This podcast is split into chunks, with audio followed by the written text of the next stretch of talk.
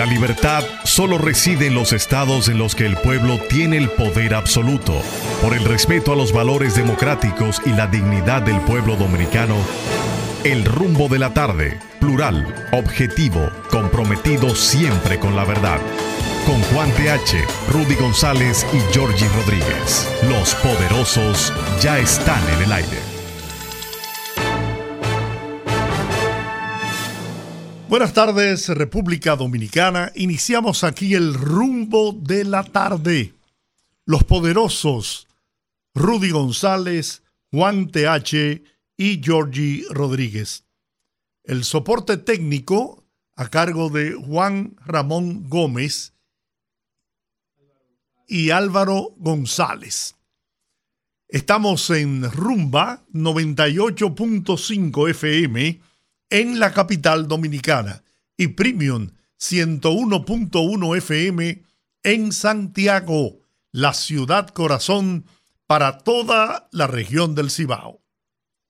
Señoras y señores, el show va a comenzar.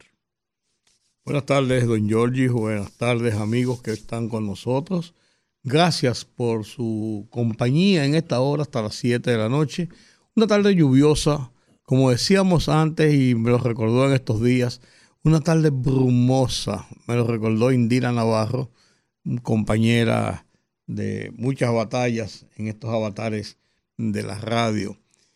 Está, está lloviendo, hay un frente frío, hay varias provincias que están en estado de alerta verde y algunas en estado de alerta amarilla, principalmente la parte norte y nordeste del país por la ocurrencia de lluvias que se van a registrar por ese frente frío que conforma con una vaguada. Hay una, ¿cómo fue que leí? Algo polar que se va a estacionar sobre la isla a partir de esta noche. eso es y hasta el domingo. Eso para que no congelemos. Bueno, el domingo ya, eh, esto comenzó tarde, el domingo ya es dentro de tres días. Sí. Tampoco, no dice el domingo como, ah, yo te voy a decir de otra forma, hasta el mes que viene. También. Ah, te lo voy a poner, te lo voy a poner más en Se fue enero. Se fue enero. Nos están llevando rápido. La, una doceava parte del año se fue ya. Demasiado rápido. Va, va rápido, va rápido. Pues esa es la, esa es la, la situación. Mucha gente con la que me encontré en este fin de semana, entre sábado, domingo y ayer lunes, que era feriado, hoy no lo recuerdo, mucha gente con la que me encontré está haciendo planes para viajar a Miami a la Serie del Caribe. ¿Qué atractivo tiene? Van a participar siete equipos esta vez. Hasta Curazao lleva un equipo. lleva un equipo. Los, eh, se llaman, los de Curazao se llaman los Reales de los Reales, Escorpiones Reales. Eh, primero. Segundo, van a jugar en el estadio de los Marlins, que es un estadio que tiene una capacidad de 36.700 y pico de personas. Eh, es un estadio, además de eso, que es habitualmente muy concurrido por la parte latina que vive, no solamente en Miami, sino en el estado de la Florida. Por ejemplo, eh, Orlando, para no ponértelo muy lejos, a dos horas por el centro, por la Tupac Avenue, eh, que es por el centro mismo de la Florida, son dos horas, dos horas, mm, dos horas y media como mucho, parándote y bebiendo café y estándote tranquilo. ¿Pero al estadio o a la ciudad de Miami? A, Miami. No, son cuatro horas y algo. No, no, son 255 millas. Son dos horas y pico. Eh, dos horas y pico con todo y los controles, ahora si te paras y te bebes un café y das una vuelta, que es lo que uno hace siempre.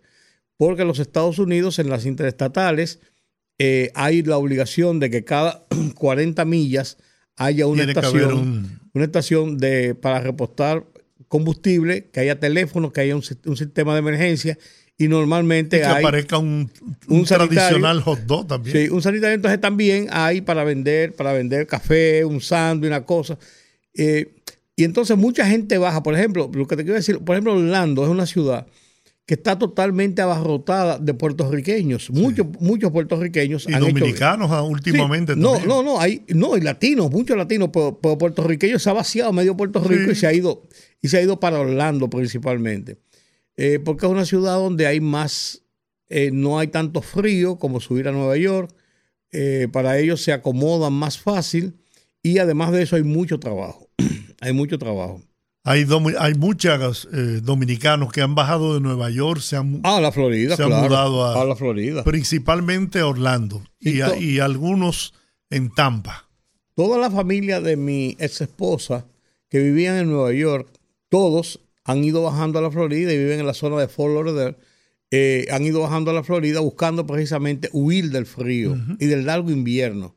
Tienen aquí más, más cómodo, más, hace un fresquito en esta época, a veces hace hasta frío, pero son eh, estaciones de uno, dos días, tres días. Pero en Miami se van a jugar los Tigres del Licey por República Dominicana. Contra los, los tiburones, de, la Guaira, 32 años que no ganaban. Por Venezuela. En Venezuela. Por México los Naranjeros de Hermosillo. Por Puerto Rico los Criollos de Cagua que son eternos. Por Curazao los Escorpiones Reales. Por Nicaragua los Gigantes de Rivas. Y por Panamá los Federales de Chiriquí. O sea, están, viendo, como invitados Curazao, Nicaragua y Panamá. Cuba, que eh, participó en un par de series del Caribe, ya no está, se decidió no, no, volver, participó en un par como para integrarla, porque en Cuba hay buen béisbol, pero había un problema con los cubanos, eh, que era el problema, el problema inicial, por donde comenzó, habían algunos resquemores por el tema político y eso, pero principalmente porque los cubanos tienen a todos sus jugadores como amateurs. Entonces, ellos pueden tener cualquier tipo de jugadores en un equipo porque todos son con la misma condición de amateurs. Entonces, eh, causaban algunas desigualdades en cuanto a lo que son las reglas del béisbol organizado que ellos no cumplían y entonces eso le provocó que jugaron dos temporadas y después salieron. Pero la, Confederación del Caribe eh, es, trabaja en, asociación con la Major, League. Claro, claro, porque muchos de los jugadores, una gran mayoría, juegan en grandes ligas. O sea, y tienen el mismo patrón de, de, de, las reglas que tienen las grandes ligas. Pero tú le has dado todas esas vueltas a la Serie del Caribe ¿eh? para no decir y reconocer que el glorioso equipo de los Tigres del Licey ganó el campeonato de béisbol profesional de la República Dominicana. hay que reconocerlo.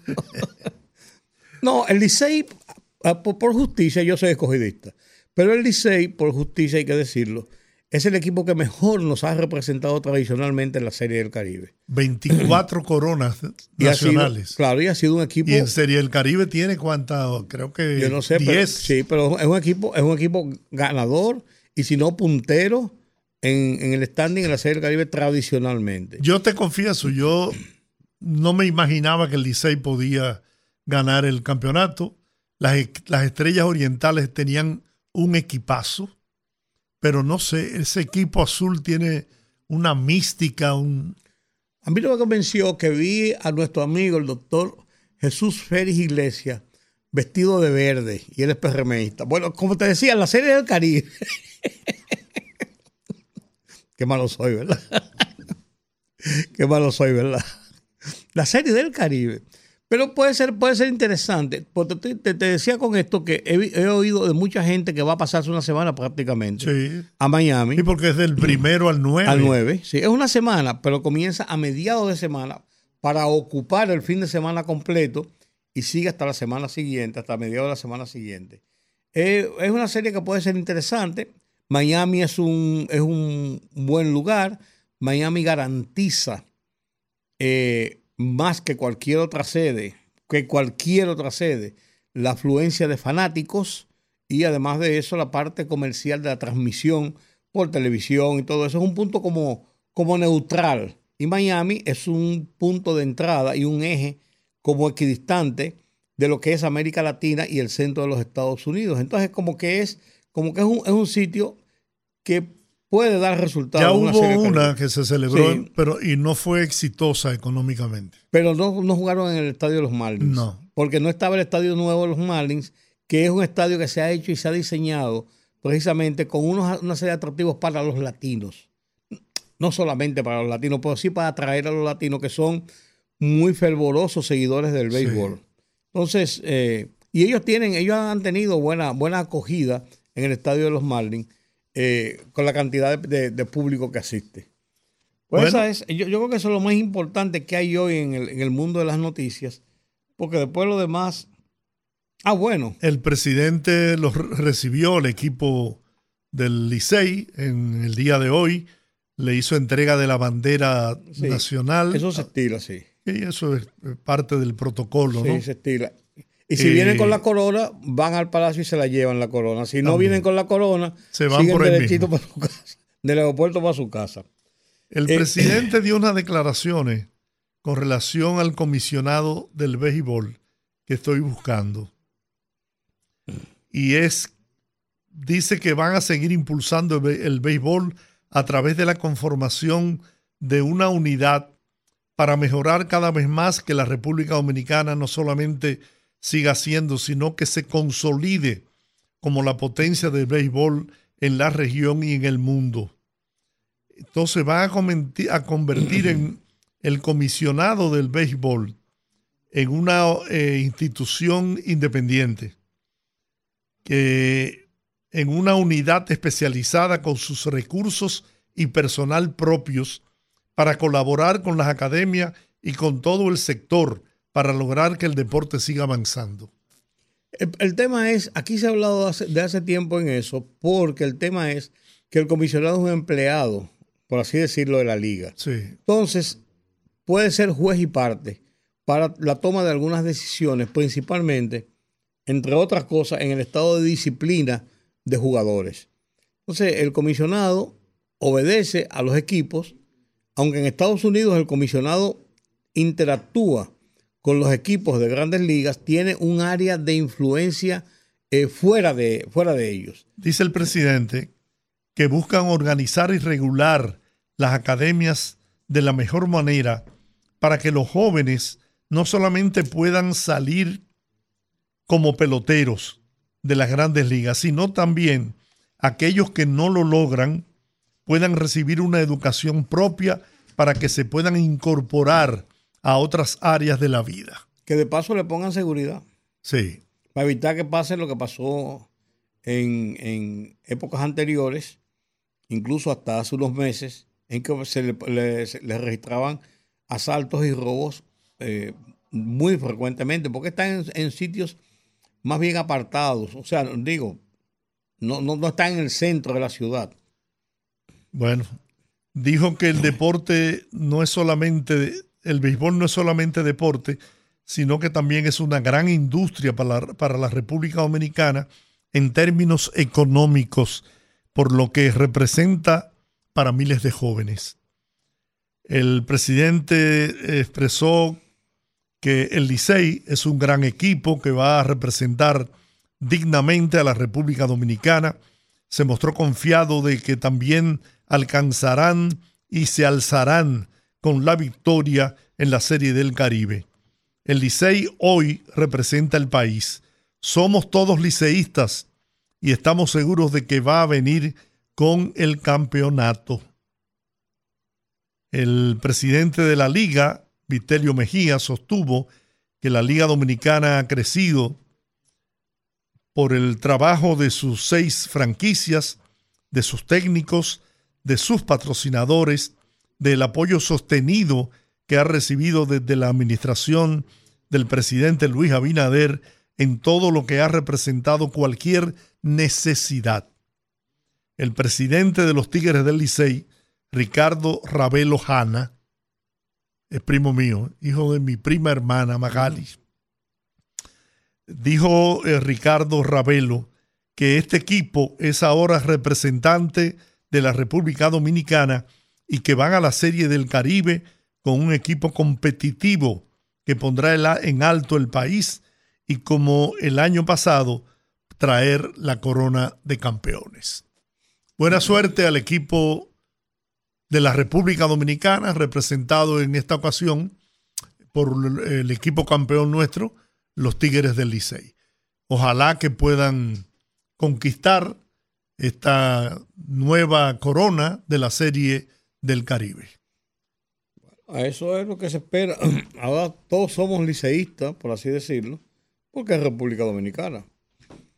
Yo no le di mucho seguimiento, confieso, al béisbol esta, en esta temporada. Vi algunos juegos, pero no le di mucho seguimiento a, al día a día. No, y te entendemos. Como en otras ocasiones. No, no, no, no, porque a mí me gusta el béisbol. Sí, pero a mí me gusta el también béisbol. te comprendemos. A mí me gusta el béisbol como, como, como, como, como deporte, como diversión. Es un, es un deporte aburrido. Yo lo entiendo porque solamente juegan tres personas al mismo tiempo en una nómina de, de 18. Eh, solamente juegan tres al mismo tiempo, el que batea, el que piche, el que coge la pelota y después que se la tira, al que la, la coge y el otro que está bateando, al otro que está y el corriendo. catcher también. Bueno, sí, pues, lo que tiene uno, otro, otro, otro, uno. eh, jue- Juegan tres personas al mismo tiempo. Pero eh, ni modo, eso es, eso es, ese es el deporte nacional. Buenas tardes, Juan. Buenas tardes. Muy me alegra tener el tema. Yo he dicho que el béisbol no es un deporte. El béisbol es un pasatiempo. Y así lo decía un expresidente de los Estados Unidos. Cuiden el, pasapor- el pasatiempo, cuiden el béisbol como que es el pasatiempo de los norteamericanos. Es un lugar donde la gente va a echar barriga, engordar como un animal, Como es hot dog y cerveza. hot dog, cerveza y esa pendejada. Y bueno Por, que son. por lo demás, por lo demás es un juego muy ciertamente muy aburrido porque juegan juegan tres, el pitcher, el catcher y el que batea. Sí. Y después el que batea, al que recoge la bola y al que le tiran. Va Y corriendo. entonces, entonces, pero además, yo quiero decir lo siguiente. Yo no me gusta el béisbol. Y menos el de la República Dominicana. Porque hay una falta de respeto al público enorme. Se ha convertido en un negocio. En un, nego- un negocio. Es un negocio. Porque es un negocio. Pero en el caso nuestro es un negocio que hay que revisar. En los Estados Unidos, en Japón, en China, en todas partes, las temporadas tienen un tiempo límite para tú hacer cambios. Aquí no hay tiempo límite para hacer cambios. Aquí el, equipo que tenga más dinero es el que siempre tendrá la ventaja. En este caso, el equipo que más invierte es el y solo le interesa llegar al round, al robin. Después que llega al round robin, entonces aquí hay tres, tres equipos. El equipo que comienza, el de la mitad, igual que con los managers. Tú fácilmente puedes tener tres, cuatro managers en un solo año, en un solo equipo. En dos meses y medio. Porque aquí los managers los sustituyen de una manera, con una facilidad asombrosa. Ya el tiempo en el que mi padre iba al juego de béisbol pasó. Ya no hay amor por los equipos, solamente, los- solo- solamente el fanático siente amor por la sigla, el Licey. Pero ¿cuáles son los jugadores del Licey? Si ahora usted puede jugar con, la- con el como puede jugar con el escogido, como puede jugar con las estrellas, puede jugar con los gigantes, con cualquiera. Y no hay peloteros No hay, franquicias. no hay- exactamente, no hay franquicia. Bueno, el Licey tiene a Bonifacio, que es el capitán azul y más o menos Bueno, tiene cierta... puede tener uno, dos, o tres, pero en la época que yo me refiero, usted tenía a, a peloteros que Ah, eran no. de ese equipo. Claro. Y rara vez cuando se cambiaba, un lío del diablo. Y los fanáticos se molestaban muchísimo porque Felipe Alou, o Jesús Alou, o Mateo Alou, se cambiaron del escogido y se fueron para otro equipo. Cosa que era muy rara. O que Marichal ya no pichaba con el escogido, sino que pichaba con el Licey. Ahora no, ahora. ¿No? Y yo reitero eso. Si yo. Mira, ahora llega el tiempo límite de cambio en la NBA. Estamos en, la fecha de esos cambios. Y se cambia un jugador o dos, no, no más.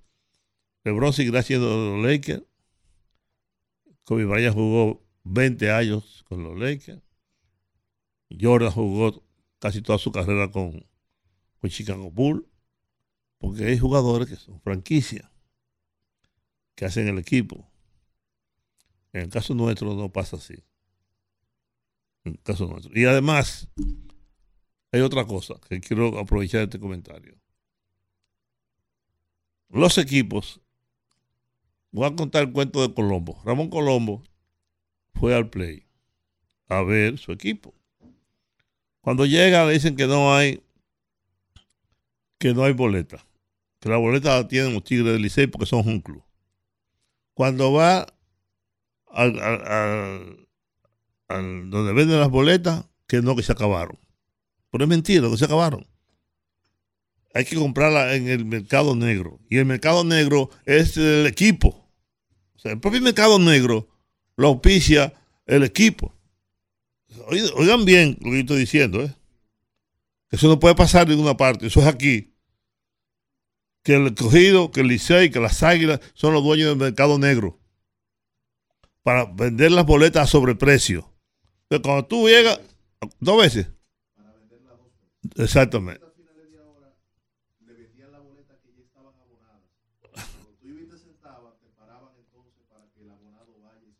Tú estás, oyendo, ¿verdad? Entonces, bueno. Entonces, Colombo va, va al mercado negro. Pero para, para parquearse, para el parqueo, son 200 pesos por adelantado. Eso no, tú no tienes ninguna garantía de nada. Tú a un tigre que está ahí, con un bate, con una vaina, tú tienes que darle 200 pesos. Y, e irte, dejar tu carro ahí, tú, tú sabes si, si lo vas a encontrar ahí. O si lo va a encontrar bien. Si lo va a encontrar ahí o si lo va a encontrar bien. Usted, yo supongo que ustedes han ido a un estadio de los Estados Claro, Unidos. claro.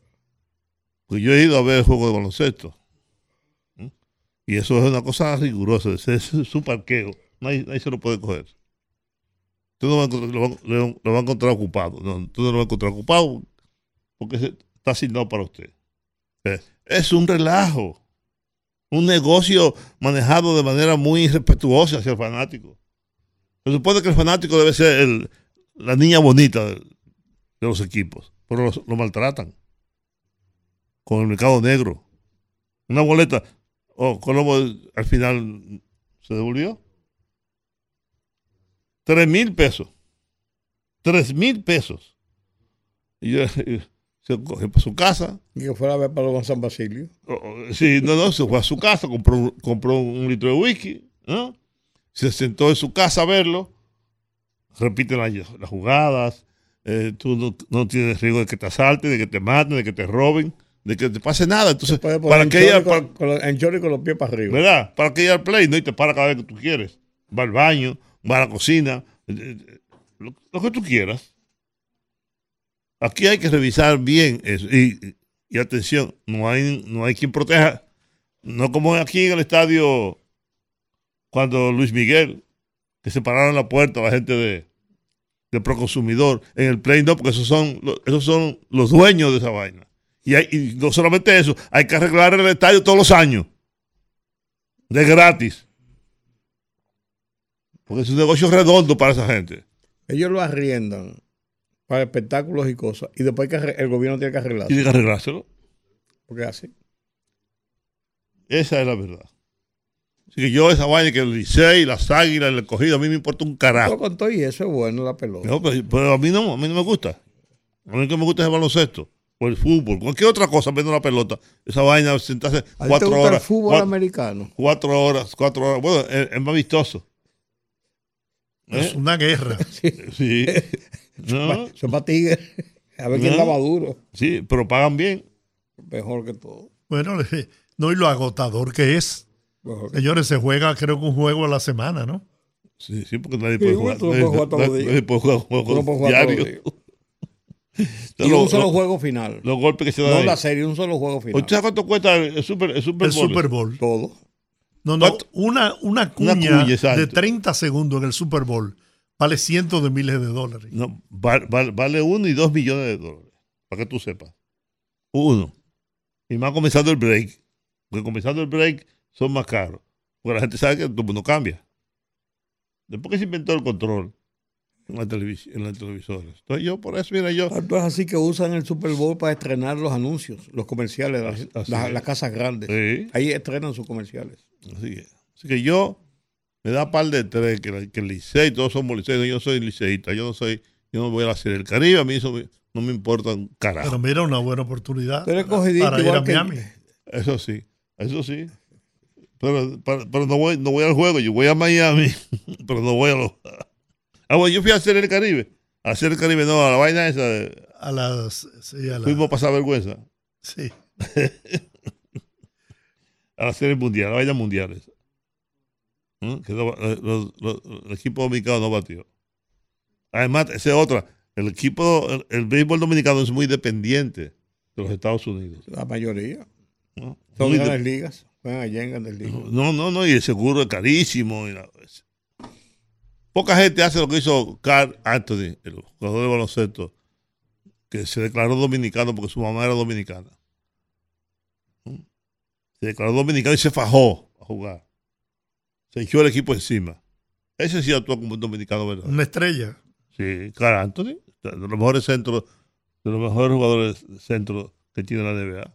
Yo recuerdo cuando fue firmado. Ah, sí, claro. Su mamá murió, parecía, murió del De COVID, COVID. de COVID. Que él amaba a esa señora. Como tenía que ser, era su madre. Vamos a la pausa, son las 5.29. Después de la sesión de deportes. Sí. El rumbo de la tarde. Fogarate en la radio con Ramón Colombo. se titula Nuestros partidos y Haití. No sostienen relaciones con sus similares haitianos. Para los partidos políticos dominicanos no tienen la menor importancia. No promueven contactos con la inmensa comunidad haitiana aquí para saber qué se mueve en ella. Sean de izquierda o de derecha, ninguno de nuestros partidos propone nada que hacer con Haití ni siquiera un intercambio deportivo. No trabajan con la comunidad dominicana en Haití, miles de personas totalmente ignoradas. No apoyan a nuestro gobierno en ningún aspecto de su estrategia sobre Haití, ni siquiera en el control fronterizo. En fin, para nuestros partidos, incluyendo al PRM, Haití no existe. Fogarate en la radio con Ramón Colombo.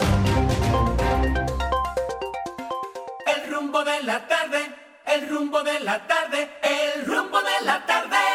Bueno, el presidente de la República, Luis Abinader, junto al director general de la CASH, la Corporación de Acueducto y Alcantarillado de Santo Domingo, Felipe Suberví, Fellito, inauguró la ya saneada Cañada Cachón Oeste con una inversión de 68 millones de pesos y que va a beneficiar a cientos de familias en el municipio de Santo Domingo Este.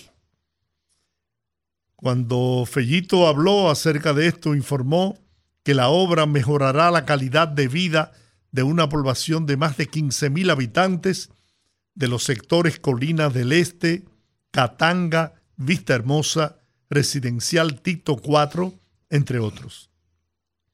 El trabajo consistió en tapar aproximadamente 400 metros lineales del afluente, una demanda que por años reclamaban los residentes, dijo Fellito Suberví.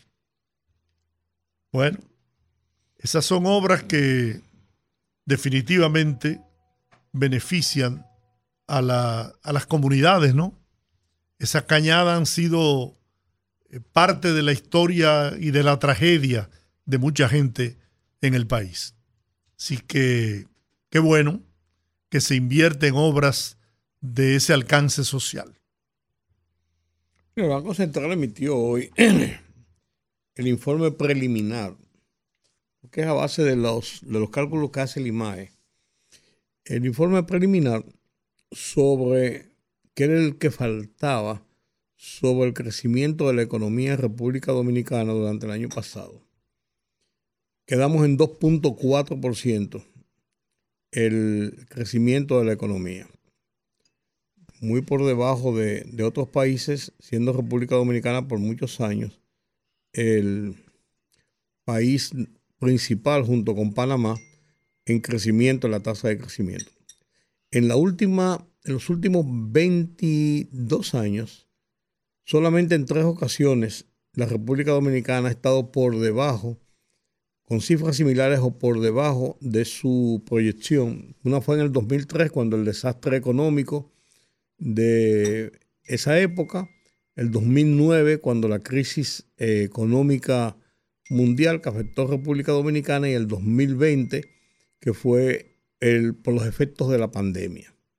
La República Dominicana jugó una carta, el Banco Central, las autoridades, el gobierno jugaron una carta en esta ocasión que era frenan la inflación, pero provocan, lógicamente, un freno también al crecimiento.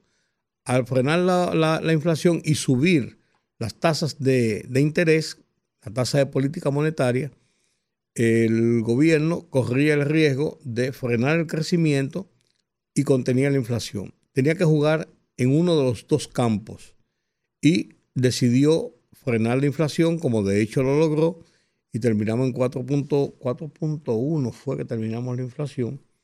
Y, y la tasa de crecimiento también eh, bajó. Sin embargo, al terminar el año 2003, el gobierno ya llevaba los últimos cuatro o cinco meses reduciendo la tasa de interés de la tasa de política monetaria en procura de que los eh, intereses bancarios comenzaran a bajar de nuevo después que habían subido cuando la tasa de política monetaria aumentó entre 3 y 4 puntos hasta 7.5, hasta 8 prácticamente llegó, 7.75. Eh, ha ido disminuyendo, se ha variado. La reunión de la Junta Monetaria debe ser hoy porque tienen que analizar el cierre del mes y es posible que la tasa de política monetaria siga descendiendo y si no sigue descendiendo por lo menos por lo menos 0.25 podría quedar todavía un poco más eh, estancada aunque las tasas de interés bancario han ido reduciéndose pero muy lentamente, pero han ido reduciéndose. En esto el gobierno está jugando una carta importante porque la reducción de las tasas de interés vuelven a dinamizar el sistema de la economía porque la gente tiene más, la gente y las empresas tienen más acceso a los créditos, a créditos menos onerosos que cuando suben las tasas de interés. Como en todas las cosas, siempre es fácil subir y es difícil bajar. Pero en esta ocasión, las políticas eh, monetarias han provocado realmente una reducción de esas tasas de interés, al tiempo que si bien la tasa de, de cambio se ha deslizado un poco hacia arriba, lo que pareció que a final de mes estaría mucho más alto, en cierto modo se redujo el aceleramiento que llevaba en el aumento de las tasas de interés y hoy se, se cotizaba 59.10, 59.14 en algunos bancos, pero no, no siguió el derrotero tan rápido que llevaba el deslizamiento de la tasa de cambio, porque el Banco Central, yo no diría que ha amenazado, pero ha advertido que tiene suficientes reservas como para intervenir el mercado y poder frenar un aumento descabellado de la tasa de interés. En ese informe estuve leyendo, a pesar de que el crecimiento fue de 2.4, en diciembre fue de 4, el mes de diciembre 4.7. Por eso se llegó al, por eso se llegó al punto. Pero señala el informe, si la memoria no me traiciona, que estamos por encima del promedio de toda Latinoamérica. No, el promedio de América Latina es 2.1 para el 2023. Sin embargo, nosotros debíamos crecer en la proyección que teníamos casi a 5, a 5%.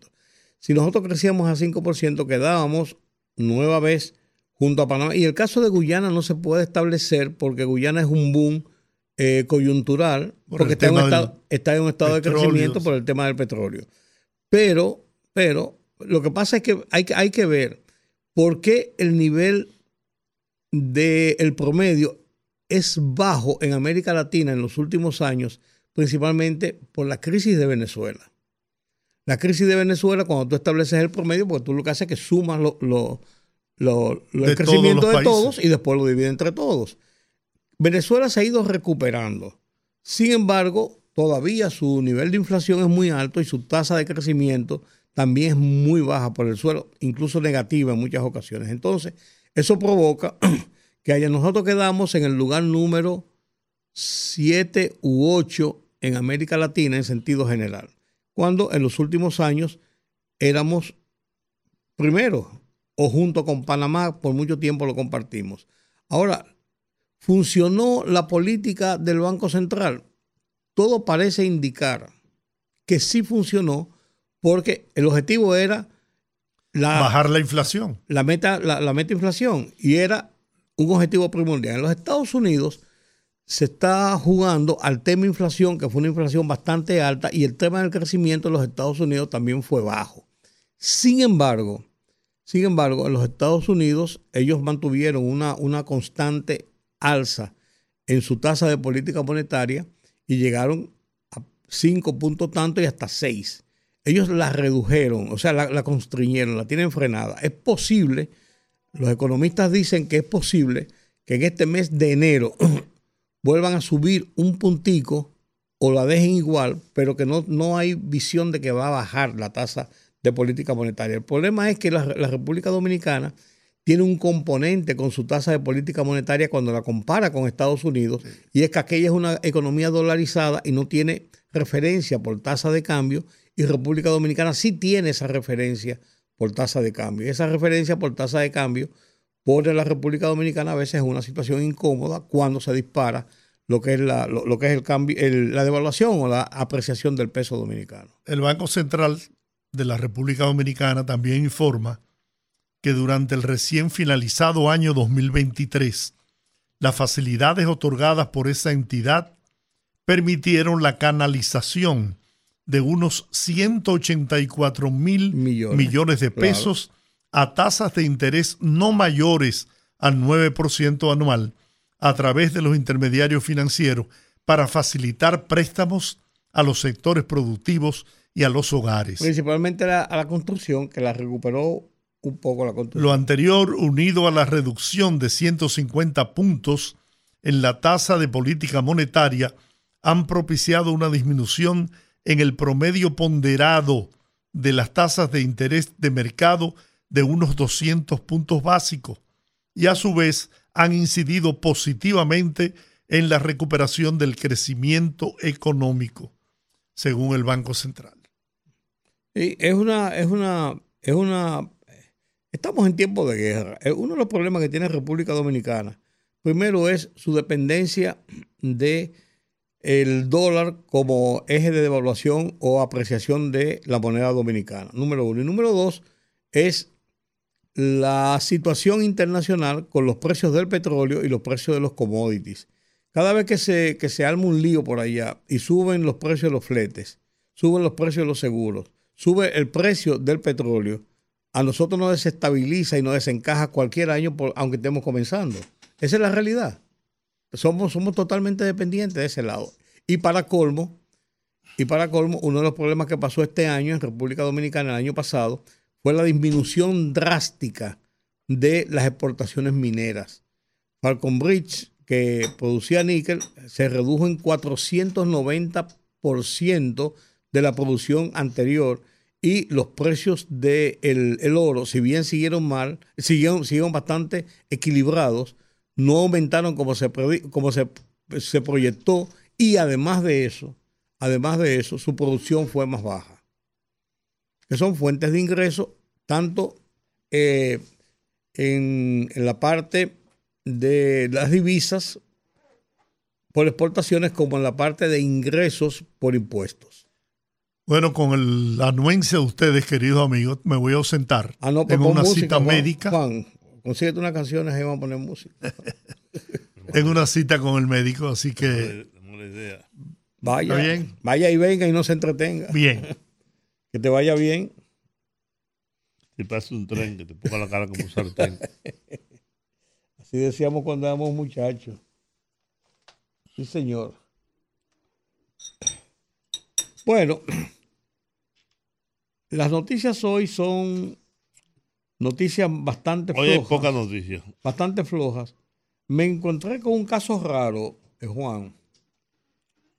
Un hombre que tuvo 34 años prófugo de la justicia de los Estados Unidos, refugiado en República Dominicana, fue agarrado y deportado para su país.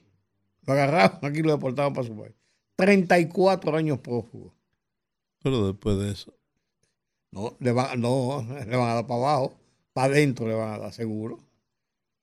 Harry Pierce Jr. se había declarado culpable el 28 de febrero de 1989 de violación y agresión sexual antes de huir a Estados Unidos y desde entonces se desconocía su paradero. Estaba refugiado en República Dominicana. Norteamericano. Norteamericano, Harry, Harry Pierce Jr. Sí, sí, sí, sí. Bueno. Hoy está de cumpleaños mi amigo, mi ex amigo, mi ex hermano, doctor Priamo Ramírez, miembro del Consejo de Farsantes de Indotel. Ah, yo decía aquí me, me suena así. Hoy está de cumpleaños Pero ¿por qué tú le dices el, el- el consejo de eres Bueno, porque cuando estábamos en la oposición, cuando no estábamos, celebramos su cumpleaños siempre. Orlando Jorge Mera, que en paz descanse. Eh, Augusto Guerrero, también en paz descanse. Eh, Príamo y yo. ¿Y Solo- Augusto murió?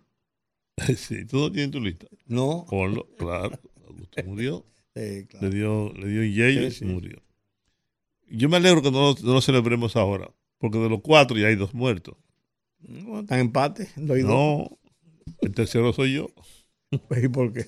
Oh, en la lista sucesor- sucesoral. murió Orlando, lo mató un canalla. ¿no? Augusto murió de un de un yello que le dio.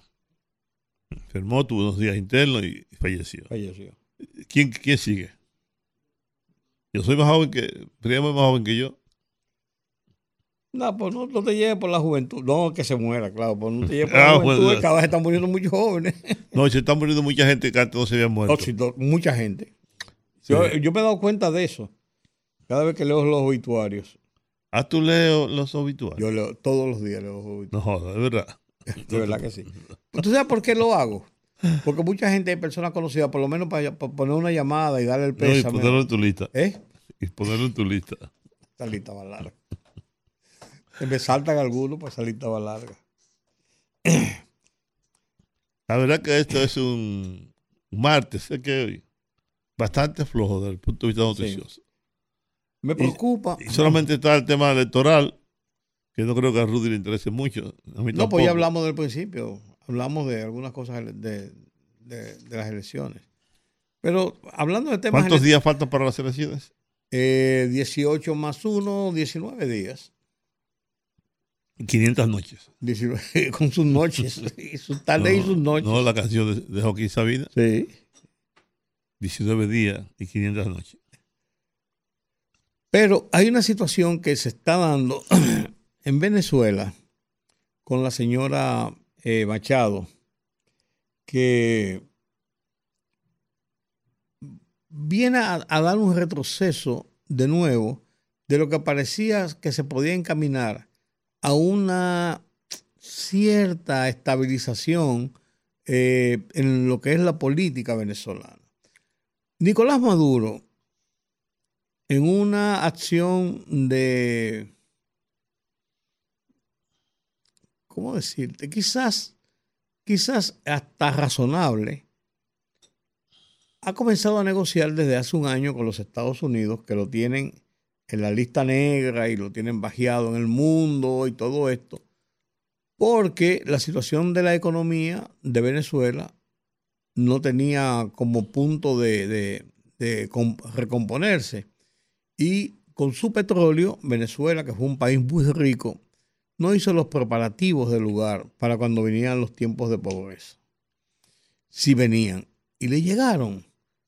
Entonces, eh, hay una serie de- de situaciones en el medio. Ellos vendieron la mayoría de su producción petrolera hasta el año 2027. Está comprometida, vendida ya y cobrada en gran parte por adelantado. El dinero ha sido, yo no diría dilapidado, pero quemado y no se, no se, no se ha visto. Y hay problemas en la economía de Venezuela. Ellos renegociaron el caso de las compañías de la CIGO, que son distribuidoras de combustible en Estados Unidos y son de compañías de PDVSA. Y comenzó un proceso de bajar tensiones y de bajar presiones. Los Estados Unidos le levantaron algunas sanciones para que pudieran retirar dinero de los bancos que tenían en los Estados Unidos.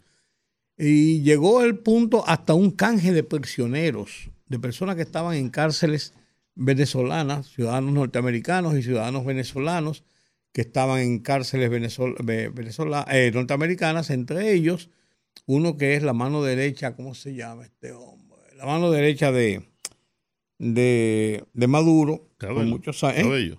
No. No, era uno que agarraron en, en, Sudáfrica, lo extraditaron a Estados este Unidos. otra mano derecha. Sí, otra mano derecha. No, porque Diosdado es la mano derecha y los dos pies. Y entonces, eh, es un colombiano, de ascendencia colombiana, que es tipo que es su mano derecha. Entonces, hasta eso han llegado. Sin embargo, ahora cuando se presenta, el madurismo logró sacar de juego a Juan Guaidó, que fue un hombre que nunca cuajó para nada de nada, fue un invento que yo no sé cómo la República Dominicana en un momento determinado reconoció, y lo estoy encomillando, el, gobierno, y lo estoy encomillando también de Guaidó, yo eso fue es un FAO, que yo nunca me lo expliqué, por estar de chulos con los Estados Unidos. Y entonces Guaidó nunca cuajó ni llegó a nada y salió de juego. Pues esta señora, eh, eh, Corina Machado ha surgido como una posible contrincante importante, interesante, de Nicolás Maduro en las elecciones de este año. Son en septiembre octubre las elecciones. Sin embargo, el, gobierno, a través de uno de esos argumentos eh, judiciales, hizo que la Suprema Corte de los del Estado de Venezuela eh, Tribunal Supremo, que es como se llama, inhabilitara por 15 años, 15 años a la señora Machado como eh, eh, en libertad para ejercer la vida política. Y esto la sacaría de juego. Ella ha dicho que se revela ante esa orden, que van a echar el pleito, pero es una situación bastante compleja porque no cabe duda de que Nicolás Maduro tiene un control importante de los estamentos de la sociedad eh, venezolana y de los estamentos de poder en Venezuela y los ejerce. Y él está en busca de la reelección. Yo no sé hasta dónde la señora Machado es un invento similar o parecido al de Juan Guaidó. No lo sé, la verdad porque Estados Unidos suele hacer esas cosas. Saca como de un de un sombrero mágico a personas y la proyecta. Pues, ella es una política de muchos años en Venezuela. y Juan Guaidó fue nombrado presidente provisional. Eso, fue un, eso, fue un desastre. Esta por lo menos va a participar en, una, en, en unas elecciones. Lo que te quiero decir es que si el madurismo o Maduro tiene el control, como parece tenerlo, de los estamentos de poder, incluyendo los fácticos, porque los demás se marcharon, y una buena parte está aquí, está en Estados Unidos, está por el mundo, con sus capitales y sus dineros, y de hecho aquí hay una gran inversión de, de empresarios venezolanos. Si es así, si él tiene el control político, militar, si él controla la Junta Central Electoral, como se llame allá, controla los estamentos de la justicia, es decir, controla el Estado, en sentido federal, ¿por qué no legitimarse frente a Estados Unidos y frente al mundo, permitiendo una apertura democrática y que ella participe en las elecciones y, y pierda las elecciones? Eso es lo que se veía venir. Porque después de eso, entonces, ya mire, ella participó, perdió, nosotros ganamos ampliamente las elecciones y ahora, ahora no hay excusa para las sanciones, para las agresiones, etcétera. Porque no hay duda de que Estados Unidos no quiere el chavismo ni el madurismo. No, lo ha querido nunca. Siempre ha estado enfrentado. Y Estados Unidos ha estado dispuesto a muchas cosas, cosas que lamentablemente no lo está con Haití, porque Haití no le importa a nadie. Lo demás es palabrería. Porque si le importara a Haití, otra cosa fuera. Estados Unidos está dispuesto a invertir y lo ha hecho, lo que haya que invertir para desestabilizar al gobierno de Maduro y a Venezuela. Claro, Venezuela es un país muy rico. Tiene uno de los yacimientos de petróleo más, las reservas petroleras más grandes del mundo. Venezuela tiene de todo.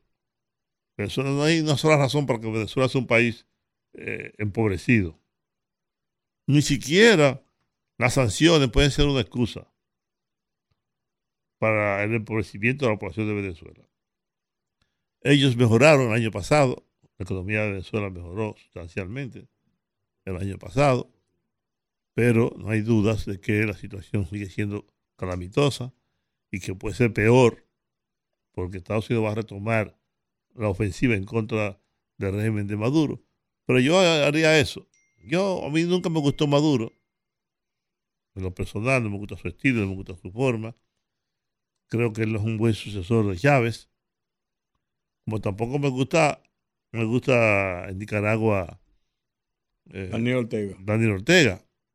Yo fui defensor de la revolución sandinista, que salía a la calle muchas veces a protestar en contra de, la dictadura de, Somoza, llegó este sujeto junto con su mujer, se hizo dueño del país, se peleó con todo el mundo, votó o expulsó o metió preso a los, a los dirigentes eh, icónicos de la revolución sandinista, incluyendo a Borges, que ya falleció, otros fallecieron, el poeta, que también murió.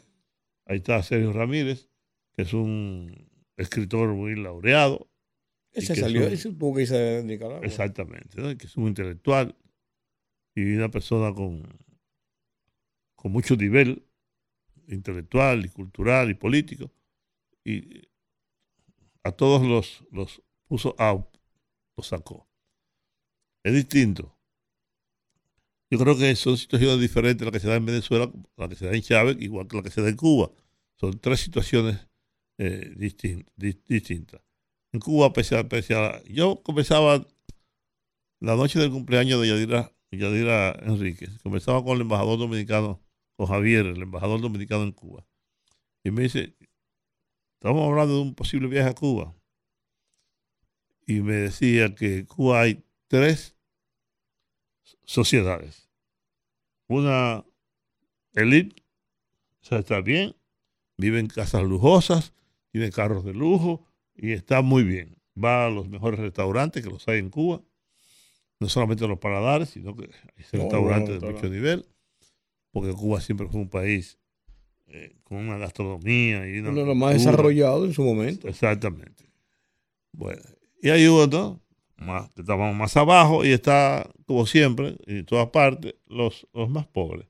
Pero ciertamente es una situación difícil a la que de algún modo la gente como que se ha acostumbrado. Después de 60, más de 60 años. Son dos generaciones. ¿No? Una generación son entre 25 y 30 años. Sí, la gente como que se ha, se ha, aclimatado a una situación de, de, pobreza, de carencias, y como que no protesta, no se levanta, no, Estados Unidos también como que floja por momentos, aprieta y afloja, aprieta y afloja. Y eso le da estabilidad. a veces pienso que también a Estados Unidos le conviene que eso se mantenga de ese modo, porque si usted dice, ok, terminó la revolución cubana, los catristas se fueron para el carajo, ese éxodo que se va a producir de cubanos hacia los Estados oh, Unidos ¿eh? va a ser insoportable. Claro. Es insoportable. Si Miami está poblada mayoritariamente por cubanos, imagínense ustedes. La mayor población de latinos son cubanos.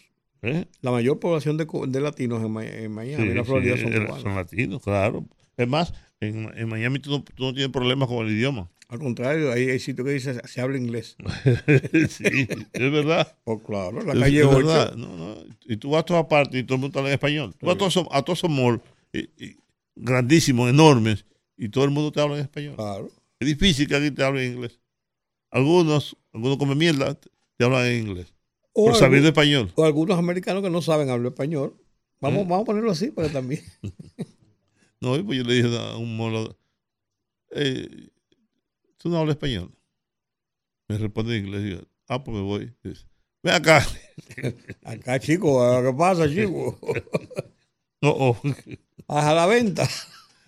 claro, claro. Pero bueno, hay que vamos a ver qué pasa. Vamos a ver qué pasa porque es una pena, es una pena que, que ese país incluso descontrola la situación eh, económica. Pero yo veo más protestas de parte de. Estados Unidos y de grupos específicos en Venezuela que de la gente. Pues yo no veo esas grandes manifestaciones de la gente. Lo que pasa es que eso pasó. De que Leopoldo eh, López y. ¿Cómo se llamaba este otro que comenzó, que fue el primero? Ellos salieron de la escena de la política. Ellos controlaban mucho las calles. Y habían, habían, habían carriles, había mucha, había mucha efervescencia en las calles, pero ellos salieron del escenario político. eh, eh, este muchacho está, está fuera de Estados Unidos y Carriles anda por ahí dando tumbos ya fuera de, de- ¿no? del Y hay- escenario. Y hay, otro elemento, Rudy, y es la, ele- la, la elección de Petro en Colombia. Porque Eh. antes, cuando en Colombia estaba el Uribe, Uribe, ¿no? el uribismo. Sí, había una, una tensión permanente. Venezuela y, y Colombia no solamente hacen fronteras, sino que El intercambio comercial y de, de- y de personas y de todo es muy, amplio. 6 millones, 6 millones de, de colombianos vivían en Venezuela. Eh, Ya eso le da a usted una idea. Pero vamos a ver qué pasa. Vamos, Vamos a ver dijo, vamos a ver, dijo un ciego. Y eso hora de la pausa. Vámonos pues a la pausa. El rumbo de la tarde, el rumbo de la tarde, el rumbo de la tarde. Aquí estamos, aquí seguimos y aquí vamos. ¿Cómo que, Hablemos con la gente. ¿Cómo que aquí seguimos y aquí vamos? Claro. Sí, no, pues qué? yo no, yo no hay el pueblo. eh, eh, eh, eh. No, porque esa parte no, porque esa parte nada más cuando comienza el programa. En la cortina no ponen eso. Sí, claro. En la cortina no, Sandy Bosé en la cortina. Vamos al aire. No, verdad que no, que hay un, un- No hay hay, un no hay ninguna cortina. sí. El bumper. doctor. Ah, Claro. los teléfonos sí. Ajá. Ponlo. Conectando con la gente, que el pueblo hable en el rumbo de la tarde. Tú ves que sí existía. 809-682-9850, teléfono de cabina para comunicarse con nosotros a esta hora. 809-682-9850. O sea que no se cuenta. Hola, buenas tardes. Buenas tardes. Solamente llamando para decir que el béisbol es el pasatiempo nacional, deporte número uno en República Dominicana. No, es que Juan dice que sí, que es el pasatiempo, porque A dice que no es deporte. importa Él dice que no es a Juan le deporte. guste eso, no le guste, que no le guste. Que Ah, no eso- eso- no eso le digo yo. ¿Por qué, por qué te- eh, a él tiene que gustar el béisbol? Si no le gusta, que no le guste y punto. Se le- él es que se lo pierde. Pues está muy bien. Pues es mi derecho. El derecho a que a usted le guste. A mí, el mío es que no me guste. Mire qué simple. Esa es la democracia, ¿o no? ¿A usted le gusta el béisbol? Seguro que se nunca jugó pelota. Buenas tardes. Buenas tardes. Hola. Juan, Sí. Rudy, Dímelo. ya Georgie salió para el médico. Se fue para el médico. Que le vaya bien. Más le, cuesta, más le Sí. cuesta. Sí, es de Cristo Rey.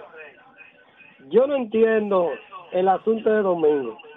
Es para sonar, pero el PRM, a través de Carolina, no debería de contestarle. Porque él tendría que justificar lo que hizo con Dominicana Limpia y con lo que hizo en la Secretaría. Lo que pasa es que aquí, como yo siempre le he dicho a ustedes, que a los políticos no los meten presos. Hasta que aquí no metan presos los políticos, van a coger un micrófono en cada elecciones a estar hablando plepla, como hablan los PLDistas, que creen más santos ahora. ¿Entiendes? Ujú. Ok. Está bien. Buenas. Sí. Hola. Hola. Hola. Aló. ¿Ha- ¿Hay alguien en casa? No. Bueno, tomamos otro entonces. Buenas tardes. Buenas tardes. Sí. ¿Cómo tú estás, Rudy? Aquí por cabeza dura. Juan. Sí. Oye, Oiga, muchachos, ¿Te- ¿Te gusta, la- ¿Te gusta el béisbol a ti? ese es mi, ese es mi deporte. Yo no me gusta el basquetbol. ¿Y jugaste, jugaste béisbol? El papá mío era presidente de la Liga de los Amas, la primera liga que tuvo aquí, Amadito Germán. Está muy bien. Sí, fíjate una cosa.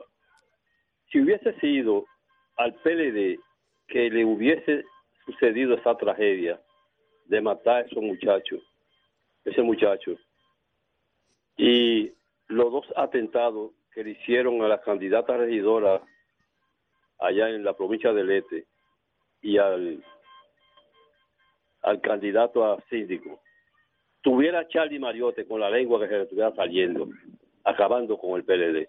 Sin embargo, al PLD metiendo un muerto, tiene dos, una jipeta llena de balas y la otra con todos los vidrios rotos y toda la cuestión. Señores, ustedes se recuerdan, porque ustedes estaban aquí en el país, cuando los primeros años, los en el 78, 77, por ahí, cuando mataron un general ahí en, lo- en, lo- en la carretera Sánchez, a martillazo. Sin embargo, eso se, quedó, eso se quedó así. Y nadie cayó preso porque era el PLD que estaba gobernando. Sí, cayeron presos. Sí, pero después todo parece que se arreglaron porque Después el lo la pusieron, calle. después lo pusieron en libertad, pero en principio cayeron presos. Sí. Y Pero, eso no es bueno de ninguna forma. ¿eh? ¿Eh? Esa violencia política no es buena de ninguna forma. ¿eh? No. Sea porque quien sea yo- que, que, que, que sufra lo, eh, la baja. Yo quiero oír tu opinión. Yo te yo voy a hacer la para que oír tu opinión. Oye, Sí, yo la digo, eh, mi opinión es esa. Yo creo, yo creo que eh, eso de que eh, eso de que la política tiene que estar asignada por, por violencia, eso debe ser cosa del pasado. Ocurrió en muchas Yo ocasiones. pensé que ya era cosa del pasado, ¿eh? Sí, pero, pero desgraciadamente la, la euforia El muerto de campaña no se cuenta, dice. no se cuenta. Pero con no reivindica a nadie. No se deje matar usted, ni discuta por, por, por, por política, ni por candidatos, ni por nada. Que las pasiones no se desborden. Sí. Hola, buenas. Hola. Aló, buenas. Hola, Sí. buenas tardes. Es del programa. A su orden, señor, está en el aire. Ah, ok. No, que le iba a decir al señor Juan, que Ajá. él es franco macorizano como yo, pero, pero, él está pasado de moda, porque ahora mismo la generación de nuestros nietos Repítalo, repítalo, repítalo, para que él lo está entienda. pasado de moda. El basquetbol no está de moda, ni está de moda el béisbol. Lo que está de moda en la generación de los nietos de nosotros es el fútbol. Y en clase, en, en la clase popis, todos están jugando fútbol. Bueno, en, to- todas las, digo. en todos los grandes colegios. Porque, eso, porque ese es el, Ese es el el deporte. deporte. El deporte es realmente universal, es Ajá. el fútbol. Otra cosa que le iba a decir era, por ejemplo, yo soy, yo era una aguilucha furibunda y mi hijo, el de, el segundo, el papá de esos dos, jugó béisbol que por cosa, porque me- eh, nunca quisimos que firmara antes de que se se hiciera profesional y al final después le fascinó la profesión y le y está yéndole bien. Pero sus hijos, por más que él quiso, se fueron por el fútbol y parece que va a ser muy bueno mi nieto. Pues Ah, mire, yo bueno. tengo un hijo. Felicidades. Yo tengo, Así yo tengo- que eh, eh, ponte en onda. Mire, Eh, Juan yo te- yo- TH, ponte oiga, en onda. Sí, gracias. Yo tengo un hijo, Ajá. el más pequeño de ellos, que lo que juega es fútbol. Ah, bueno. ju- juega en México. Sí. Y de mis nietos, tengo dos, tengo cuatro, Ajá. pero tengo dos ni- nietos que lo que juegan es baloncesto, porque su padre, mi hijo, Ajá. lo que juega es basquetbol. Ajá. Y juega muy bien. Y es así. Pero ya le digo que yo misma, a mí me da mucha pena porque el papá de ese, de ese muchacho, del futbolista, es, eh, es, el béisbol era un fanático aguilucho, el único que heredó la, eh, ser aguilucho aquí en esta casa. Porque después mi esposo era liceísta y los otros liceístas. Entonces era do- eh, dos contra dos. ¿Y cómo Muy usted, bien. ¿y cómo Ah, usted sí, llegó a grande siendo liceísta? A ver, nosotros los escogidistas somos bien. Dios me libre. Si hay, una, si hay una, una raza que yo no soporto, se llama los liceístas. Oh, está Para que muy usted bien. lo sepa, prefiero que gane, eh, el, eh, bueno, en primer lugar, prefiero que gane los gigantes. Las estrellas. ese orden, las estrellas y por último el escogido. Bueno. En ese orden. Que no la oiga Georgie.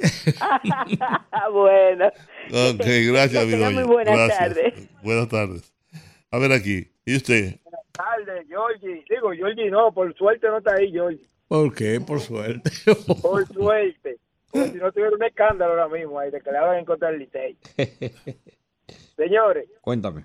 la violencia en política, eso estaba erradicado y esperemos que siga erradicado porque eso no es bueno para nadie. Claro. Ahí pierde el pueblo dominicano, ahí no pierde el PLD, la fuerza del pueblo del PRM, no. Ahí pierde el pueblo dominicano y eso, si hay que hacer un pacto entre todos los partidos que lo hagan, porque eso no es bueno. Pasen buenas. Gracias. Buenas. Sí, buenas. Sí. Juan, Rudy. Hola. Carlos Ramírez Antonio Oeste. Adelante, Carlos. Señores, eh, la policía siempre dando motivo, Juan. Eso que hicieron con ese señor en, en, en Ocoa, oye, un abuso, un abuso. No no vale que le estén haciendo reformas, haciendo cosas eh, de, de eh, dando maltrato de, de, de cosas que uno suponía pasada. Una una de una de una eh, teniente que ve ahí. Después que lo maltrataron en, el en el destacamento, él no quería tomarse una foto, a ficharlo, tú ves. Entonces, ¿sabe lo que hizo la, ordenó la, la, teniente que había ahí? Se lo mandó pa- para los para los presos, para que lo maltrataran los presos de Chepa. No se dieron cuenta de eso, Juan. Eso no estuvo bien de ninguna forma. ¿Tú me entiendes? Un abuso. No, pues no estuvo bien de ninguna forma. Bueno, gracias, mi, gracias, mi señor. La verdad que hay cosas que uno no, no puede dejar pasar por alto ni apoyar. Pero yo le voy a decir lo siguiente. Yo no creo que haya razones para que la, la, la campaña quiera un matiz violento. Claro que no. No. Esa pasión por un candidato, por un partido, no puede desbordarse. Y los partidos, los líderes, los llamados líderes, tienen que alertar a su gente. Como decía Diulca, bajarle dos. Sí. Sí, ba- bajarlo, bajarlo, aterrizarlo. Claro. Hola, buenas. Saludos. Sí. Sí. Buenas, ¿cómo están ustedes? Bien. Cuéntame. Bueno, Sí. ¿No será que ellos creen que están ganados de verdad? No, ellos saben que no. Ah, pero entonces, tú no ves que ellos están apurados, porque ellos decían con cuánto ganaban y ahora están hasta intimando los jueces de la Junta. ¿Tú ¿No te das cuenta? Tienen que darse cuenta de eso. Y con relación a los policías, es que hay generales y coroneles y mayores ya bajeados, mañosos, que le quieren hacer daño al gobierno. Hay policías que no quieren este gobierno, que quieren seguir en el mismo desorden. Que hay policía tigre, usted lo sabe, Juan. Hay policía tigre y generales tigres que tienen de dos y tres pistolas y se la ponen y después dicen que fue los mismos tigres que le tiran tiros. Y eso está pasando en el DICRIN y en control de droga. Y yo conozco, yo conozco a un, a un general que lo fueron a atracar. En el atraco le dieron un balazo en una pierna. Y él mató a uno de los atracadores en una motocicleta. Resultó era un sargento. Y el otro, y el otro, era un preso. Lo sacaban de la cárcel. A, a trabajar. A trabajar. Qué liga. ¿Mm? Qué liga. Que él no lo mató de casualidad. Debía llevárselo. Eh, Perdón, no que. Pero se me, se me- fue. Pero Oh, claro, oh. por Dios. Y eso, y eso, y eso pasa. A mí me estaban contando de un político que sacaba a un moreno los fines de semana de la cárcel. Porque el moreno era su marido, era su amante. Y él iba, lo sacaba de la cárcel. Para que se pasara el fin de semana con él. Se pasaba el fin de semana con él. Y lo devolvía el, el- el lunes por la mañana El tempranito. lunes por la mañana temprano lo devolvía. ¿Eh? Buena pela, carajo. Leña y leña, leña y leña. Se Buena lo- pela. Se lo llevaba para una cabaña, se lo llevaba para un centro turístico. Se guardaba una sopita. Generación. Ay, Buenas tardes. increíble. Buena, ¿cómo están ustedes, Teófilo? Oh, don Teófilo. Y tú lo ¿Cómo está la conoces, naranja? Tú lo conoces. ¿A usted la vio? Oh, yo la vi. Ah, yo también la vi. Yo la vi. El, árbol de la naranja. sí. ¿Eh?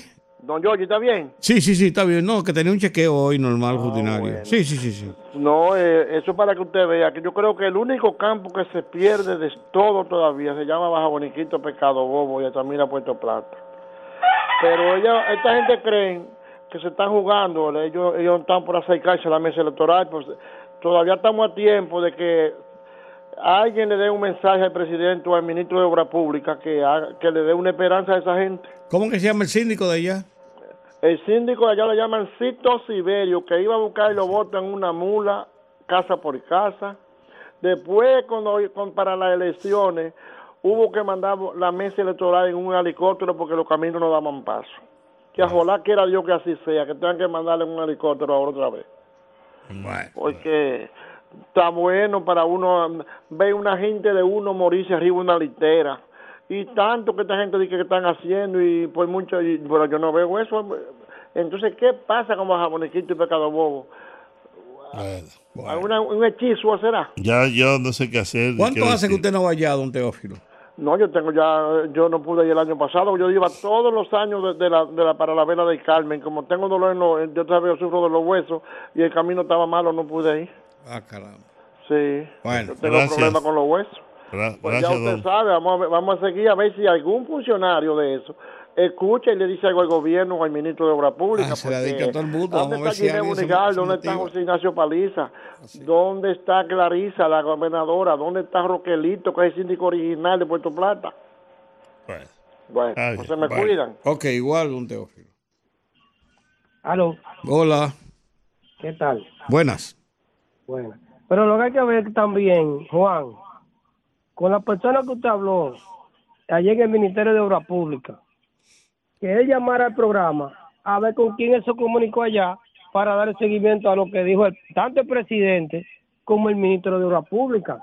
Porque no es verdad que, que el hecho no oye este programa. Eh, ya eso, ya eso programa. desborda a Licho. Licho lo que es un cargado de prensa. Ok, pero entonces a quien designó del INE, que llame al programa a ver si mandaron una gente hacer una evaluación, un Yo voy a llamar, cuando termine el programa, yo voy a llamar al ingeniero Bastardo. para que no sea Claro, bastardo. tiene que llamar a ver si mandaron a alguien allá y Ok. hablaron con alguien. Gracias. Porque- para que la gente se eduque. Bien. Bueno. ¿Y usted qué dice? Agarran a Carolina fuera de base. Ajá. ¿Con qué? Porque es para afuera que va Carolina también. Ah, está muy bien. Ah, está bien. Yo pensaba que le había pasado algo. Yo también. Por cierto, la verdad Carolina es una tigra. Tú la viste, tú la viste la- lanzando la bola y la, y la metió. No, eh, lo que pasa es que pusieron ese pedazo, ya pues se tiró cuatro o cinco veces. no. No tenía corte. se puso demasiado eufórica. No estaba editado. Ella se puso demasiado eufórica. No estaba editado. No, güey. Hola. Bueno. Sí. ¿Tú no viste Bueno, lo, que, ver, lo- lo que hizo Obama? De- fuera de la cancha. Tiró un tiro, de, era como de cinco y la metió. Él jugaba. Sí, bueno. No, pues él jugaba y jugaba bien. Sí. Sí, mire, ya que el presidente estaba por la zona oriental, a ver si, si, la, si esa parte de, de ahí el Tamarindo, Villa Liberación, que esa calle es tan in- intransitable y, y otras zanjas que hay por ahí, y, y nadie, ni el síndico, ni el, ni el que aspira a síndico eh, pide que arreglen esa calle. Yo no sé cómo van a buscar los votos. ¿Eso es dónde? Eso ahí en Villa Liberación, el Tamarindo. Ah, sí, sí, sí. sí. Ok. Bien, bien. Seguimos. Hola. Juan, Sí. desde Cristo Rey, No, pero no es posible. Tú llamas diez Oye. veces. escucha, es muy bueno oír los Pero tú ciudadanos, deberías, mira, es bueno que protegen. Tú deberías venir aquí. Te, te- te vamos a dar una silla. Ajá. una ¿Y silla. y te- es más, te vamos a ponerte en nómina. ¿Y por qué? Porque tú eres, tú eres de la gente así de este programa. Ah, pues ajá. Y si yo tengo suerte y me comunico. No, pues está bien. Eso es lo que Está bien. Oye ahora. Es por eso, porque no tenga, no, te- no tenga ese trabajo bien, te sienta aquí, aquí mira, una, dos, tres, cuatro, cinco, seis, siete, ocho micrófonos. Ah, no. no, yo con un solo bata también. Por ¿no? eso. Y café, y, a- café, Café, agua, agua y té, Y pastel- pastelito. pastelito, Ah, cativía. pastelito sí café. Oye, Dime. lo que pasa es que los municipios saben bien que el gobierno está haciendo y está faltando. Pero todas esas calles son de 20 años, entonces también quiere que se la arreglen en cuatro años. Entonces vamos a darle cuatro años más a Luis para que termine toda esa calle, porque en los gobiernos pasados no faltaron ni una. Así no. Ah, es verdad. Y un, y un consejo a Chu, que vaya a la victoria, para que él vea qué es lo que son los presos y lo que está pasando en la victoria en conjunto con los coroneles y el alcalde de la victoria. Bien, gracias, Cristo Rey. Hola. Buenas tardes, Juan. Sí. El Bronx, New York. Adelante, Bronx. Eh, escuchando yo eh, lo que están diciendo acerca de... Háblese un poquito más alto, por favor. Sí, sí, sí, cómo no, Juan. Escuchando yo lo que están diciendo acerca de eh, la violencia de los partidos. Ajá. Pero hay que recordar que primeramente el partido que más se ha destacado con ese tipo de violencia ha sido el PLD. El PLD en el 96, a la segunda vuelta, no sé si recuerdan los dos muertos que hubieron en Villajaragua, Neida, que eran parientes míos, fue dentro de su casa que lo mataron. ¿Entiende? Entonces, eso es algo eh, incontrolable. El, el PLD tiene algo en sus, no todos, pero sí la mayoría de sus simpatizantes tienen una doctrina que decían antes, el que discute con un PLDista perdió, porque hasta Vincho que vaya a discutir con él pierde. Entonces, no tienen eh, eh, lo que se podría decir, no son personas que tengan eh, coherencia ni raciocinio en que la política no es para pelear, ni para buscar problemas, ni para matar a nadie. Pero lamentablemente es el país de nosotros, donde hay una balsa de gente que no tienen, eh, no son civilizadas, ni tienen ningún tipo de información de que la vida humana hay que respetarla. Donde empiezan los derechos suyos, terminan los míos. Pero lamentablemente es la política ya. Pasen buenas tardes. Buenas tardes, buenas tardes. Seguimos, díganos. Hola. Juan, Sí. yo quería aclararle al joven que llamó, que es Cristo Rey, que llama mucho, que le quita el tiempo a lo que deben llamar y explicar las cosas de, de los sectores. Oiga, yo soy del gobierno, pero tam- yo vivo en ese sector, pero me duele, usted sabe, porque es un, es un sector que la calle está mala, los carros de uno se le dañan. Entonces también uno puede, como siendo del partido, también reclamar un derecho que uno le corresponde. Por supuesto, claro. Y eso no es nada malo, no atacando al gobierno, sino que el síndico Manuel Jiménez no ha hecho, no ha hecho 100, 100 cosas de, de contener para acá y para que el presidente vaya aparte. O sea, no, no es culpa del presidente, también es culpa del síndico que no ha hecho nada. Entonces, ¿qué pasa? Uno a veces reclama porque uno tiene que llamar también siendo del partido. Así es, tienes razón. Claro Correcto. que sí. Hay que reclamar, hay que reclamar. Claro. Además, el que no Es el llora, derecho. que no llora no la, no, no, No mama. No mama, no lata. Sí. No lata. Sí, porque eh, es mamar el seno. Ah, y lactar, También. bueno, entonces, Son más- sinónimos. Más bonito. Díganos. ¿Tú sabes cuál es el lobo que está vestido de oveja que aspira alcalde? ¿Cuál es? Tío, Astacio. Va a ganar, va a ganar Diostacio. Le, lle- Buenas. le lleva 15, le lleva 15 puntos al, al, al rifero. Buenas. Hola. Hola. Sí, aló. Sí. El poeta Misa con ustedes. ¡Ey, poeta! Ya le estaba extrañando su colega aquí. Bueno, muy- el Señor me lo bendiga a todos. Gracias. Déjeme decirle en qué está la ley 124, en qué está, si ya, es- ya existe o le dieron para atrás. No, la ley existe y está vigente. Se fue promulgada, la ley está vigente. ¿Por qué algunos le llaman, y por qué algunos le llaman ley mordaza? Bueno, ley mordaza porque lo que le llaman ley mordaza es porque pone una mordaza en, en la libertad de expresión, que es una de las quejas que se han eh, citado sobre esa ley, indicando que es inconstitucional. Por eso le llaman ley mordaza. Pero la han aceptado. Bueno, la- no es que si la aceptan o no, la ley es una ley vigente. Lo que se está pidiendo es que se reformule la ley y se le poeta. cambien algunos aspectos de la Mire, ley. poeta, mire, poeta. Desde que un proyecto llega al Congreso, se discute lo aprueba el Congreso y luego el presidente Lo promulga. lo promulga. Ya es una ley. Ya Una- es una ley vigente. Una ley. ¿Y Falta cuál, la- es- ¿Y cuál fal- era la necesidad de hacer eso? Falta el reglamento, no se ha hecho el reglamento, pero ahora hay una comisión de parte del propio Congreso Que debe estar reunido a esta hora. sí, para revisar la ley. ¿De acuerdo? Dicen algunos que volveríamos a los, a los 12 años balagueros de Trujillo. No, no diga eso, eso, eso no es posible. Ni creo que sea la intención del presidente. Buenas. Buenas tardes. Pero con respecto a esa ley, pero eh, no era necesario en el gobierno pasado esa ley porque ellos quitaban a los periodistas y de los programas los sacaban. Si no, ya te sabe, andaban un- a cualquier gente. Por ejemplo, la Z sacaban a los, a los periodistas, hasta gracias Salazar. Toda esa gente lo sacaron. Son, dos cosas, son dos cosas diferentes.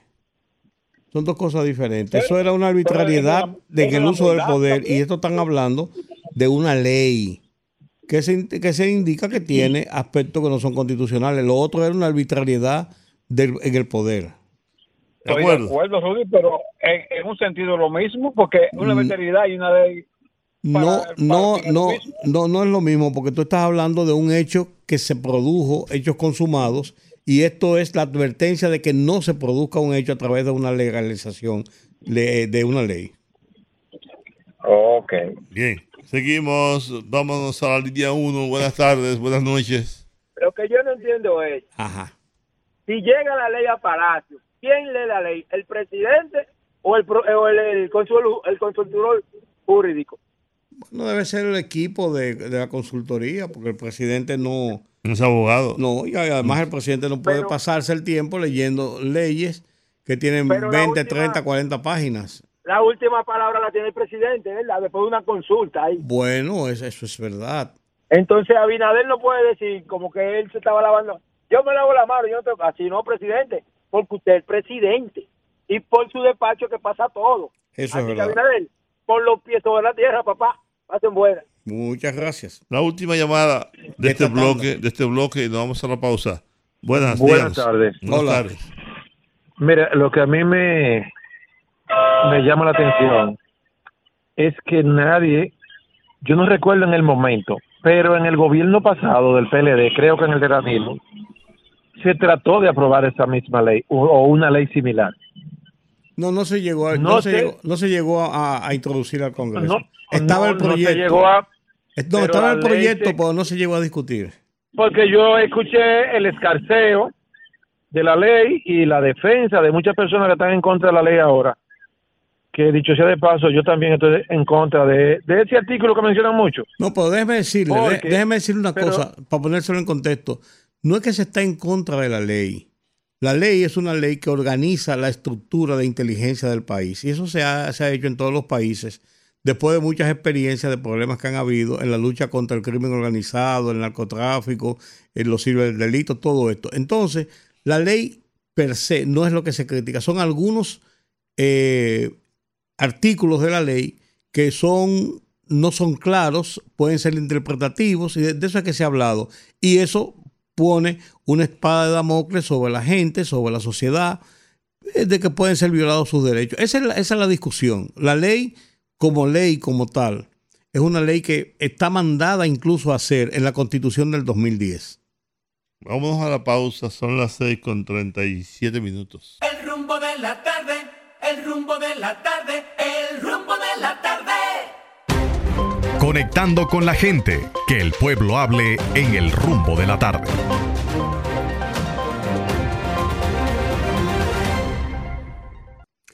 Bueno, en el caso del militante del, del PRM, el que fue muerto en, en San José de Ocoa, fue la muerte.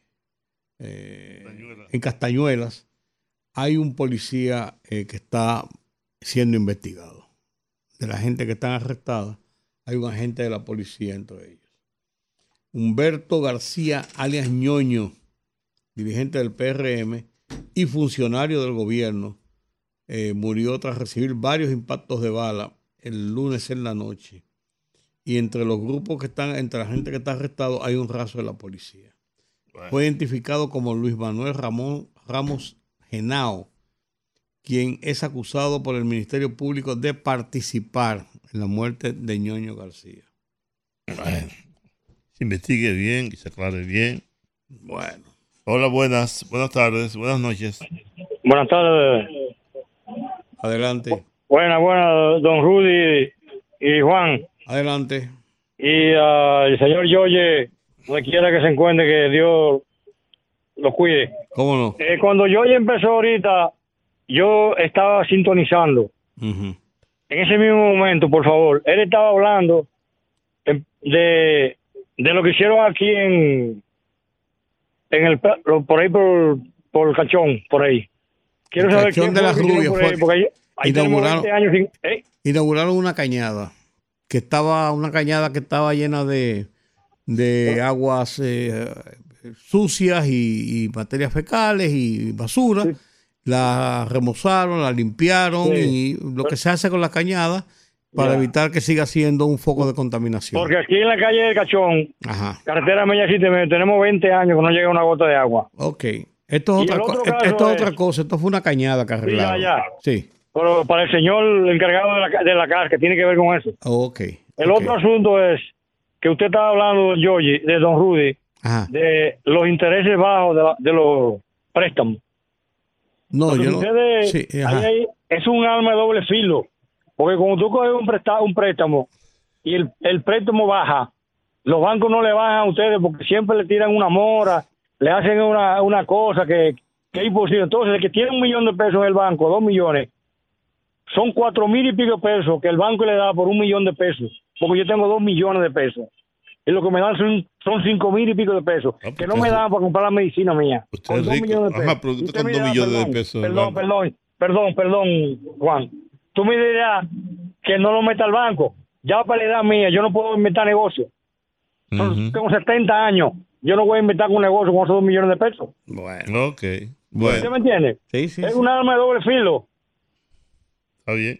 Es bueno que ustedes analicen ese caso. Sí, porque sí. cuando baja, los bancos no bajan los intereses, los préstamos. Pero es mejor tenerlo en el banco que bajo un colchón, ¿eh? Ah, Por lo no, menos y- más seguro. y- Claro, Juan, invertirlo también para perderlo. Es mejor tenerlo ahí, claro que sí. Claro. Buenas tardes. Bueno, buenas tardes. Pero toda inversión no se pierde. Hay, hay casos de, de fraude, pero no, no quiere decir que invertir es, es tirarlo al zafacón. No, si tiene dos millones, le dan, dice, le dan Cuatro mil pesos, dice no, cinco mil y Sí, pico de pesos. sí. Cuatro mil por cada millón. Sí. Hola, buenas. ¿Cuántos millones tienes Eh, tú? Cincuenta. buenas Yo tengo mil. tardes, Juan, Hola. Juli. Dígame. Bu- Buenas tardes. Sí. Fíjense, yo estuve viendo un video Ajá. de Tomás Castro, Ajá. donde él hablaba de la sinvergüenza del, del PLD, de, de su secretario, acompañado de Domínguez Brito, criticando la ley 1-24. Ajá. ¿Y qué resulta? Que Domínguez Brito, cuando fue procurador, creó un- una, una, una resolución que le permitía eh, eh, intervenir teléfonos.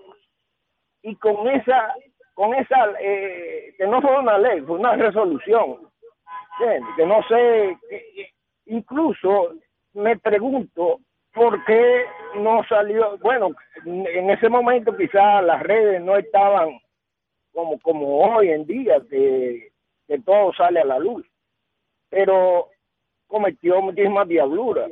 Y el propio Tomás Castro llevó esa eh, eh, ese adefesio que hizo eh, este señor, eh, el Domínguez Brito, lo llevó a la Suprema Corte de Justicia, porque en ese momento no había tribunal constitucional.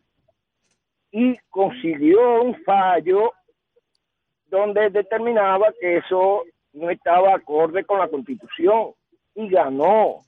¿Entiende? Entonces, ¿cómo esta gente eh, hablan de eh, caballá, de que y además también hay que reconocer que el presidente, eh, si apro- eh, de- aprobó la ley, fue porque eh, sus asesores jurídicos fueron los que cometieron el error de no de no orientarlo. Mire, Yo- mire, yo- mire, señor, yo mire, señor. el presidente lo destituyo todo, ¿eh? No, mire, señor, eso no es tan simple como eso. Ese es un proyecto como explicaba Rudy, tenían años, tenían años en el DNI.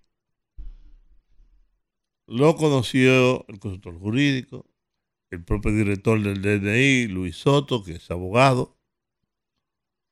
Lo conocieron los diputados, Sí, allá, se, senadores. allá se pusieron creativos los diputados y buscaban otros proyectos que estaban similares y los respondieron. Y se. Entonces, eh, entonces eso se discutió bastante. Lo discutió no solamente el PRM, también lo discutieron los partidos de oposición o sus representantes en el Congreso. Y votaron. Y votaron a favor. Luego, cuando se publica, el presidente de la República lo promulga, entonces nos damos cuenta de que esa ley, porque ya es una ley, no es un proyecto, esa ley pudo haber sido mejor. Que esa ley pudo haber sido más específica a lo que yo dije en un artículo. Es decir, el artículo 11, su redacción es confusa y deja como en el aire elementos que son fundamentales a la hora de aplicar los derechos fundamentales de los ciudadanos. La gente tiene que entender eso. Ahora, ahora bien, como ha dicho el presidente, lo ha dicho el propio Luis Soto, si hay que corregir, si hay que ampliar, entonces se hace. Existe la voluntad política para hacerlo. Yo creo que estamos, nos estamos ahogando un vaso de agua. Se va a correr, bueno, corríganlo, punto. Y se acabó. Eso es cuánto. Buenas tardes. Buenas tardes, poderoso. Yo soy Freddy de los Mameyes. Hola, Freddy. Mire, vamos a poner la cosa en su lugar. Ajá. No, esa ley, esa ley 0124 se consensuó entre todos los partidos políticos, pero ahí está la prueba. Cuando salió del hemiciclo, entre el diputado Bueno y Pacheco, le falsificaron el artículo 11, que fue lo mismo que hizo Ramón Albuquerque con la ley monetaria y financiera en el gobierno de Hipólito. Y ahí está la prueba. Eso hay que derogarlo y discutirlo de buena fe. Abinader sabe muy bien lo que hizo, que no se haya extendido ahora. Bueno, que sea lo que sea, la ley va a tener que ser enmendada. Y Pero- aclarada y explicada y punto. Pero tanto Pa- Pacheco como Bueno y el otro dijeron que no, que no es verdad. Hola. Buenas. La última llamada. Señores, pero lo que lo que están más vulnerables con esa ley son los mismos periodistas. Porque dice ahí ¿Eh? que si usted no revela la fuente, entonces usted es pasible de, prisión. A usted periodista. Entonces yo no entiendo cómo que los periodistas están defendiendo esa ley también. Pasen buenas. Bueno, mis amigos, así terminamos nuestro programa de este día, de este martes raro. raro. Lunes y marrón. Los fines de semana largos son un problema. La gente llega a los trabajos sin ganas de trabajar. Lo que debió ser día feriado hoy también. Y mañana también, y pasado. Y No, toda la este- semana. Entonces lo que es una Semana Santa. Gracias, mis amigos, por estar con nosotros. Mañana a las 5 de la tarde, Rudy González, señor Georgie Rodríguez y quienes hablan. Hasta mañana. Hasta mañana. Rumba 98.5, una emisora RCC Media.